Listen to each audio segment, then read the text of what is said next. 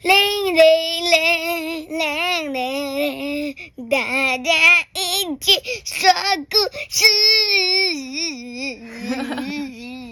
你在改编啊？Hello，大家好，我是 Q B，我是 Q B 妈咪。我们今天要延续希腊神话的故事，我们今天要讲的是众神之王宙斯。那么故事要开始喽。嗯，克罗诺斯是管理世界的王。我们上次有提到，克罗诺斯是那个最小的弟弟，对不对？那他是管理世界的王，但是生怕儿子长大后会抢走自己的王位，所以呀，每当妻子瑞亚生下孩子的时候，他都会把孩子抢来吞掉。啊，怎么这样子啊？可是最后是很好的。对呀，嗯。我可怜的孩子，你太狠心了！残忍的克罗诺斯让瑞亚伤心欲绝，于是他下定决心不再让孩子被抢走。过没多久，瑞亚又生了一个儿子，将他取名为宙斯。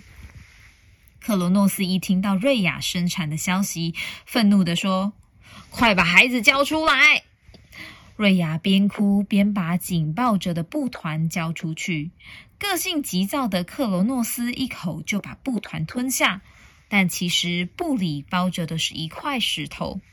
宙斯早就被瑞亚带到别的地方，瑞亚把宙斯藏在山洞深处。宙斯在精灵的照顾下平安长大。精灵阿马尔特雅有着山羊的模样，她如母亲般细心照顾宙斯。其他的精灵为了保护宙斯，会在山洞前刻意制造出许多吵杂声，避免宙斯的哭声传出山洞。宙斯渐渐长得和克罗诺斯一样强壮威武。有一天，瑞亚来找宙斯说：“你其实有五个哥哥姐姐。”但是他们都被关在你父亲的肚子里，帮我救出你的兄弟姐妹们吧。宙斯听了瑞亚的请求，勇敢的离开山洞。宙斯在克罗诺斯的饮料中偷偷放入呕吐药，不知情的克罗诺斯一口把药喝下肚。克罗诺斯不断呕吐。在他肚子里的孩子们一一的被吐了出来，总共吐了几个？一、二、三、四、五五个。对，总共有五个，因为他之前生出来的小朋友，他就怎样把它把它吃下去，对不对？所以他现在把它吐出来喽。兄弟姐妹们很感谢宙斯，他们决定帮宙斯一起战胜克罗诺斯。于是众神分裂成两派，开启了战争。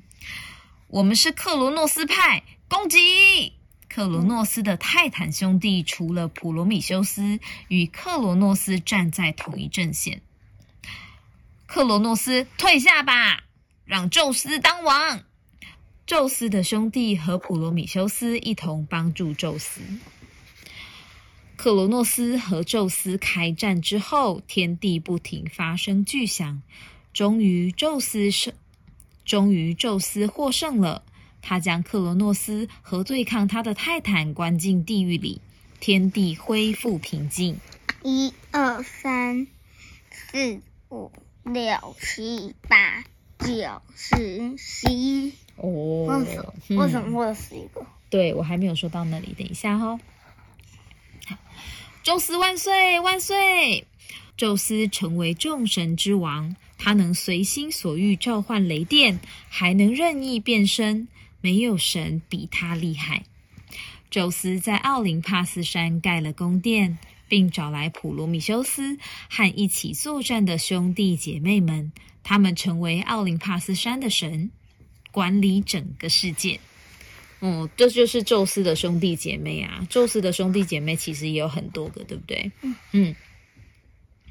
所以他们最最后在这个奥林帕斯山盖了一座宫殿，然后管理整个世界哦。本来是他的爸爸嘛，他的爸爸跟他的兄弟们管理整个世界。然后后来呢，他把他的爸爸推翻了，用他自己的兄弟姐妹去管理这个世界。嗯嗯嗯。那宙斯的故事说到这边哦，那我们下次见喽，拜拜。